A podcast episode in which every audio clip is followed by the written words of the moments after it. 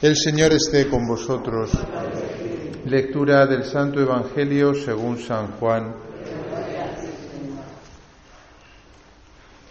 En aquel tiempo había caído enfermo un cierto Lázaro de Betania, la aldea de María y de Marta, su, la aldea de María y de Marta, su hermana. María era la que ungió al Señor con perfume y le enjugó los pies con su cabellera. El enfermo era su hermano Lázaro. Las hermanas le mandaron recado a Jesús diciendo, Señor, el que tú amas está enfermo. Jesús al oírlo dijo, Esta enfermedad no es para la muerte, sino que servirá para la gloria de Dios, para que el Hijo de Dios sea glorificado por ella.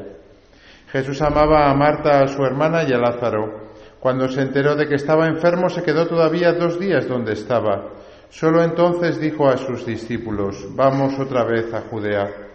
Los discípulos le replicaron, Maestro, hace poco intentaban apedrearte los judíos y vas a volver de nuevo allí. Jesús contestó, ¿no tiene el día doce horas? Si uno camina de día no tropieza porque ve la luz de este mundo, pero si camina de noche tropieza porque la luz no está en él. Dicho esto, añadió, Lázaro, nuestro amigo, está dormido, voy a despertarlo. Entonces le dijeron sus discípulos, Señor, si duerme se salvará. Jesús se refería a su muerte, en cambio ellos creyeron que hablaba del sueño natural. Entonces Jesús le replicó claramente, Lázaro ha muerto, y me alegro por vosotros de que no hayamos estado allí para que creáis, y ahora vamos a su encuentro. Entonces Tomás, apodado el mellizo, dijo a los demás discípulos, Vamos también nosotros y muramos con él. Cuando Jesús llegó, Lázaro llevaba ya cuatro días enterrado. Betania distaba poco de Jerusalén, unos quince estadios, y muchos judíos habían ido a ver a Marta y a María para darles el pésame por su hermano. Cuando Marta se enteró de que llegaba Jesús, salió a su encuentro mientras María se quedó en casa. Y dijo Marta a Jesús, Señor, si hubieras estado aquí no habría muerto mi hermano, pero aún ahora sé que todo lo que pidas a Dios, Dios te lo concederá. Jesús le dijo, tu hermano resucitará. Marta respondió, sé que resucitará en la resurrección en el último día. Jesús le dijo, yo soy la resurrección y la vida. El que cree en mí, aunque haya muerto, vivirá, y el que está vivo y cree en mí no morirá para siempre. ¿Crees esto? Ella le contestó, sí, Señor, yo creo que tú eres el Cristo, el Hijo de Dios, el que tenía que venir al mundo. Y dicho esto, fue a llamar a su hermana María diciéndole en voz baja, el Maestro está ahí y te llama.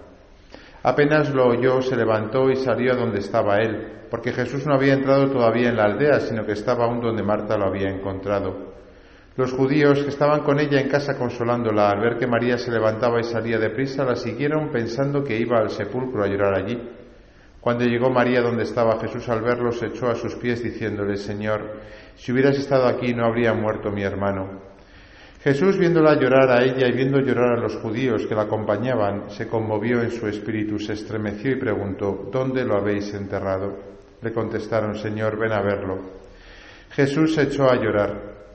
Los judíos comentaban cómo lo quería, pero algunos dijeron, ¿y uno que le ha abierto los ojos a un ciego no podía haber impedido que éste muriera? Jesús, conmovido de nuevo en su interior, llegó a la tumba era una cavidad cubierta con una losa. Dijo Jesús, quitad la losa.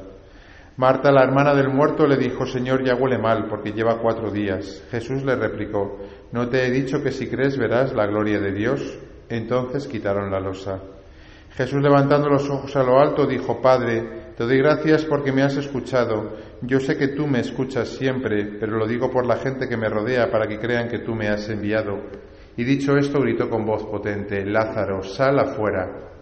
El muerto salió, los pies y las manos atados con vendas y la cara envuelta en un sudario. Jesús les dijo, desatadlo y dejadlo andar. Y muchos judíos que habían venido a casa de María al ver lo que había hecho Jesús creyeron en él. Palabra del Señor.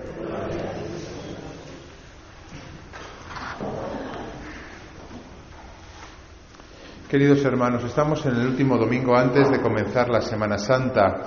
Hemos tenido en estos cinco domingos de Cuaresma una catequesis por parte de la Iglesia que además en este año, estamos leyendo las lecturas del ciclo A y por tanto las lecturas que más antiguamente se leían, es todavía más clara la catequesis. En el primer domingo nos metimos con Jesús en el desierto a pelear en la Cuaresma.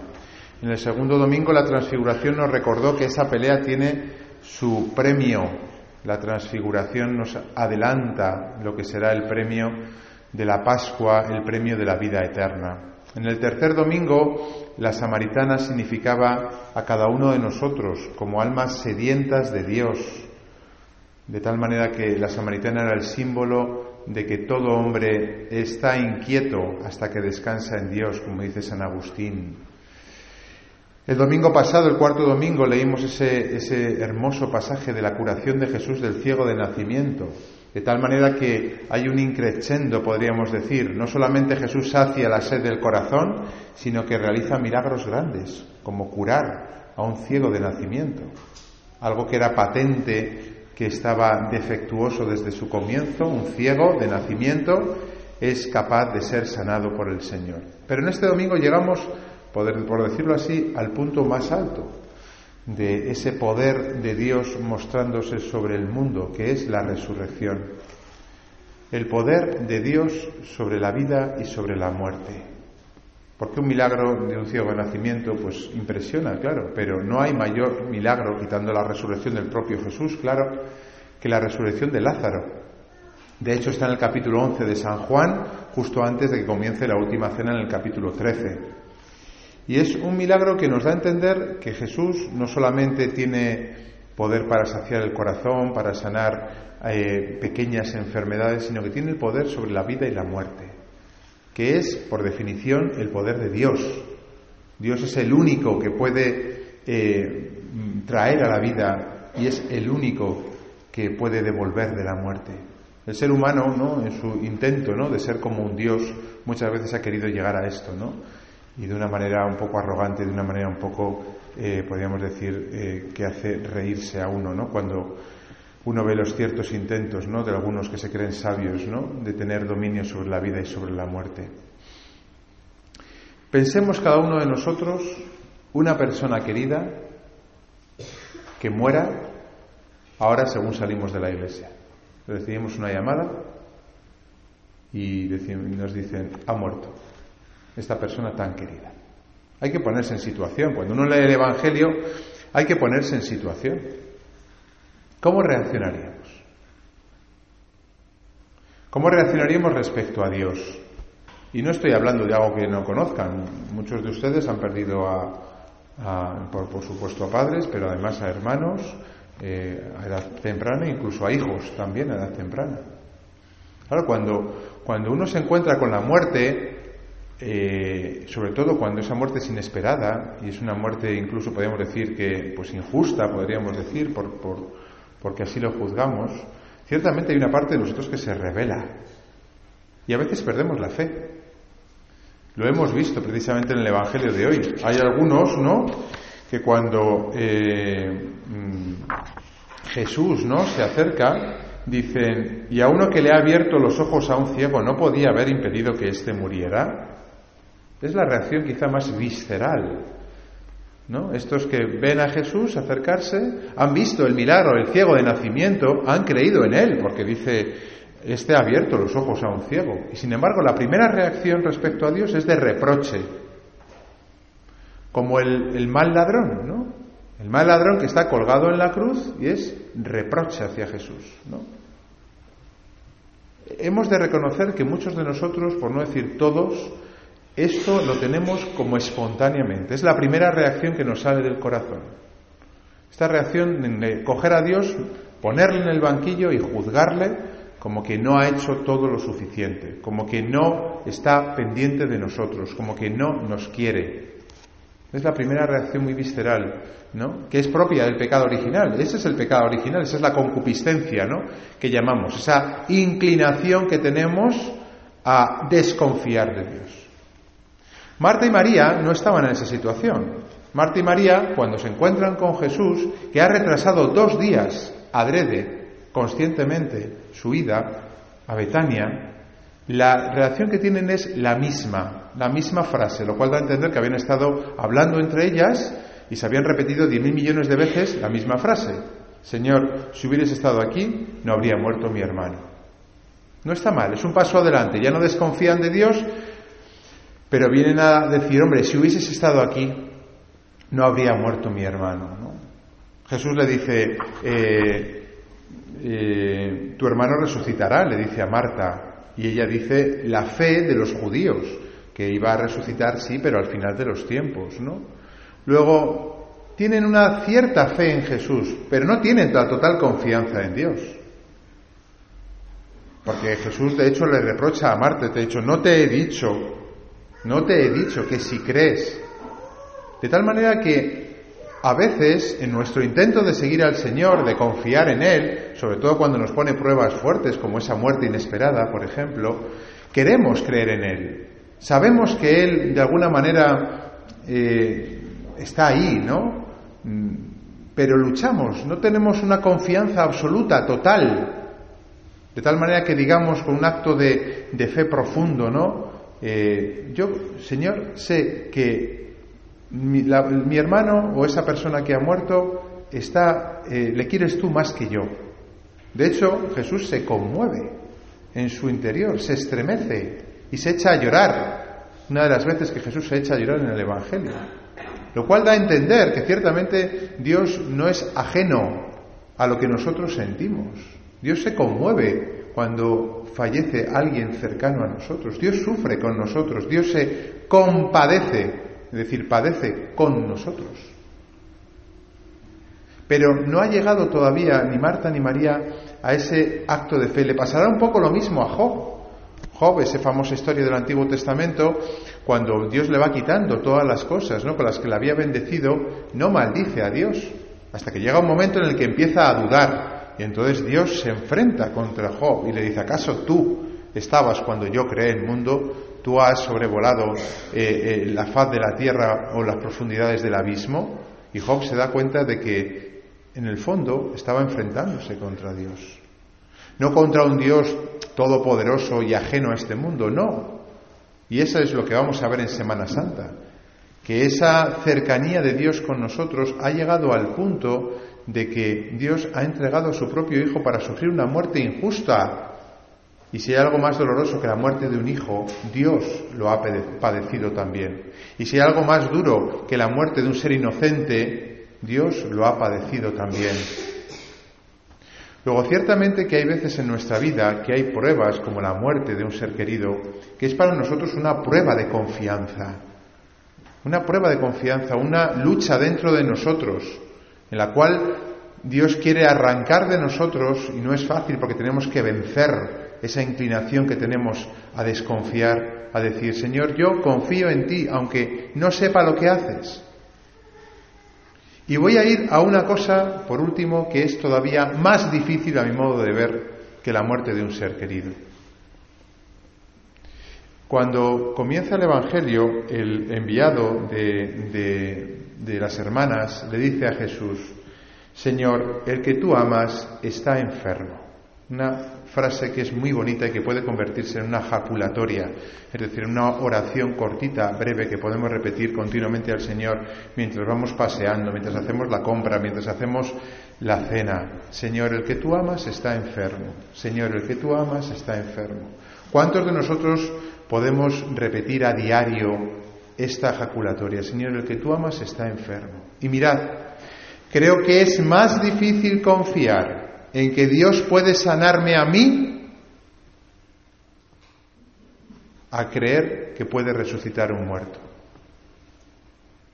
A veces, respecto a las cosas de fuera, tenemos un juicio eh, más eh, objetivo y podemos incluso sufrir mucho la muerte de un hijo, por ejemplo, pero podemos llegar a entender que la providencia de Dios que no entendemos, pues Él sabrá. Hemos visto casos muy hermosos en España de cómo padres cristianos eh, no solamente han aceptado la muerte de sus hijos, ¿no? sino que incluso han tenido gestos tan hermosos como esa madre que recién atropellada a su hija por otra mujer en un accidente de tráfico, la abrazó a la que había matado a su propia hija en ese mismo momento.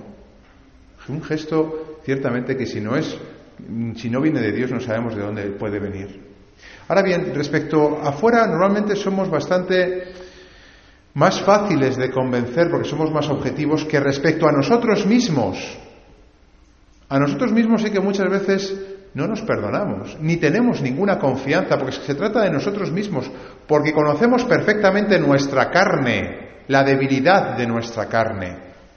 Y sabemos perfectamente cómo somos insoportables, cómo caemos una y otra vez en el mismo pecado, cómo tenemos adicciones con las cuales llevamos luchando toda la vida, cómo tenemos inseguridades que nos destrozan por dentro, cómo tenemos heridas que nos han causado a lo mejor incluso de pequeño, sin tener culpa nosotros, por supuesto, y que somos incapaces de superar. Y entonces el juicio que hacemos es, para Dios esto es imposible.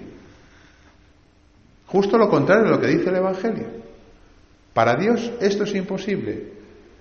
Porque estoy tan enfermo, la situación interior es tan grande, a veces pasa con uno mismo, a veces pasa con el matrimonio, que es lo más cercano a nosotros, ¿no? Una sola carne, a veces pasa con la familia, y hacemos ese, ese juicio que objetivamente incluso creemos que es cierto. Esto es imposible. Señor, el que tú amas está enfermo, está muerto, pero no lo puedes resucitar. Miren, el Evangelio de hoy da a entender que no hay procesos irreversibles, que Dios es el Señor de la vida y de la muerte, y que nosotros tenemos que hacer un acto de fe, de confianza, que podríamos decir que podríamos reírnos nosotros de nosotros mismos de lo que estamos creyendo y esperando. Pero eso es creer en Dios. Porque si no, y podemos entenderlo en una lógica como muy sencilla, ¿no? Dios no es Dios. El Dios que dice en el Evangelio, para Dios nada hay imposible. Claro, lo que pasa es que tenemos que reajustar a veces lo que nosotros creemos que es resucitar a un muerto. Señor, el que amas está enfermo. Tiene, por ejemplo, una inseguridad desde que uno es pequeño, de tal manera que no tengo seguridad en, en mí mismo. Y entonces creemos que esta enfermedad se cura dándonos Dios una superioridad, ¿no? Una confianza en nosotros mismos muy grande. Y no, lo que dice el Evangelio es que no debemos vivir en la carne, sino en el Espíritu. Que Dios no nos quita el aguijón, sino que te basta mi gracia, dice San, Pablo, eh, citando él su propia experiencia, que por tres veces le, quitó le pidió al Señor que le quitase ese aguijón, que no sabemos lo que es, pero que está muy bien, porque así todos nos sentimos identificados, con esta enfermedad que llevamos clavada dentro y que parece que nos impide que las cosas vayan bien. Y cuidado, ¿eh? que ese aguijón puede ser cualquier cosa, cualquier cosa, una herida de la infancia, una, una, adicción, una infidelidad matrimonial que parece que ha roto el matrimonio para siempre, un hijo perdido que da la impresión de que ha roto la familia. Y Dios nos dice, vive en el Espíritu, que es lo que nos dice la segunda lectura de hoy San Pablo. Vive en el Espíritu. Los que están en la carne no pueden agradar a Dios, pero vosotros no estéis en la carne, sino en el Espíritu, si es que el Espíritu de Dios habita en vosotros. Vivir en el Espíritu, el Espíritu quiere decir confiar plenamente en Dios. Aunque, insisto, esta confianza nos pueda parecer pueril, ingenua. Por eso dice Jesús en el Evangelio, el que no se hace como un niño no puede entrar en el reino de los cielos. ¿Qué significa eso? ¿Que hay que ponerse pañales? No. Lo que significa es que tenemos que tener la confianza que tienen los hijos en los padres, que no dudan del amor de sus padres, que no dudan de que Dios está ahí, que no entienden, porque un niño no entiende, pero se fía.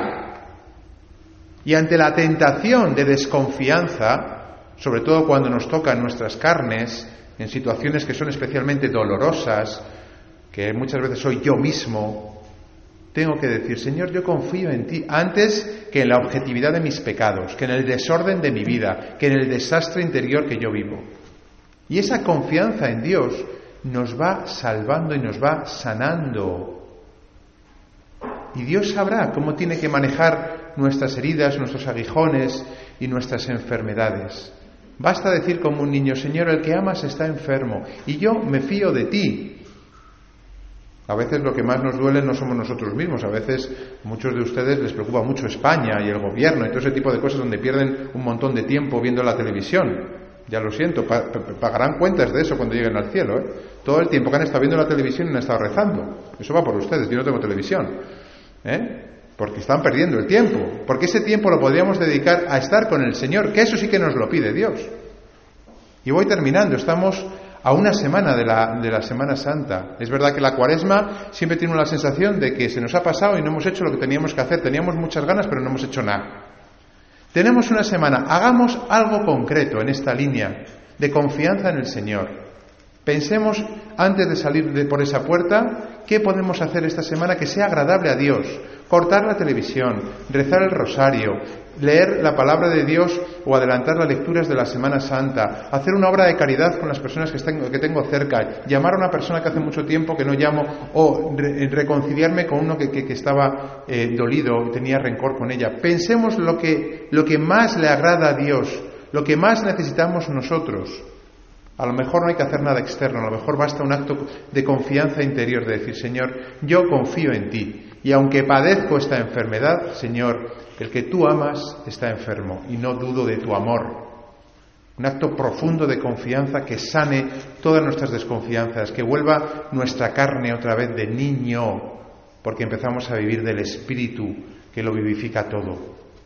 Ojalá que lleguemos a la cuaresma con la sensación de decir, bueno, pues no he hecho casi nada, la verdad, pero esta última semana, Señor, he querido decirte esto una y mil veces. Señor, el que amas está enfermo y no dudo de tu amor, confío en ti y pase lo que pase en esta vida, sobre todo pase, te haga yo lo que te haga, que a veces es lo que más nos duela, nos duele, yo no dejaré de dudar en tu amor. Que nos prepare el Señor para la Semana Santa que Dios mediante vamos a vivir, para que estemos lo más preparados posible con este corazón de niño que quiere acompañar a Jesús, acompañarle a Él, tener los ojos puestos en Él, que los quitemos de nosotros mismos. A veces Tanta desconfianza lo que hace es darnos vueltas a nosotros mismos, darnos vueltas a nosotros mismos, como estas dos, Marta y María, estarían todo el día diciendo, si estuviese aquí Jesús no hubiese muerto, sí, si estuviese aquí Jesús no hubiese muerto, si hubiese estado aquí Jesús no hubiese muerto, y se pasarían todo el día con la televisión de si, hubiese estado aquí Jesús no hubiese muerto. Y lo que el Señor quiere de nosotros es confianza, no meternos en esas espirales donde no hacemos nada provechoso que la Virgen María, que ayer celebramos la hermosa fiesta de la Encarnación, esta mujer que se fió por completo de Dios. Ella, viendo morir a su hijo en la cruz, machacado sin rostro humano, creyó contra toda esperanza, rota de dolor, por supuesto, pero creyó contra toda esperanza. Ese es nuestro modelo. La Virgen Madre, que nadie puede sufrir más que una madre y nadie puede confiar más que nuestra Madre la Virgen, que ella nos ayude.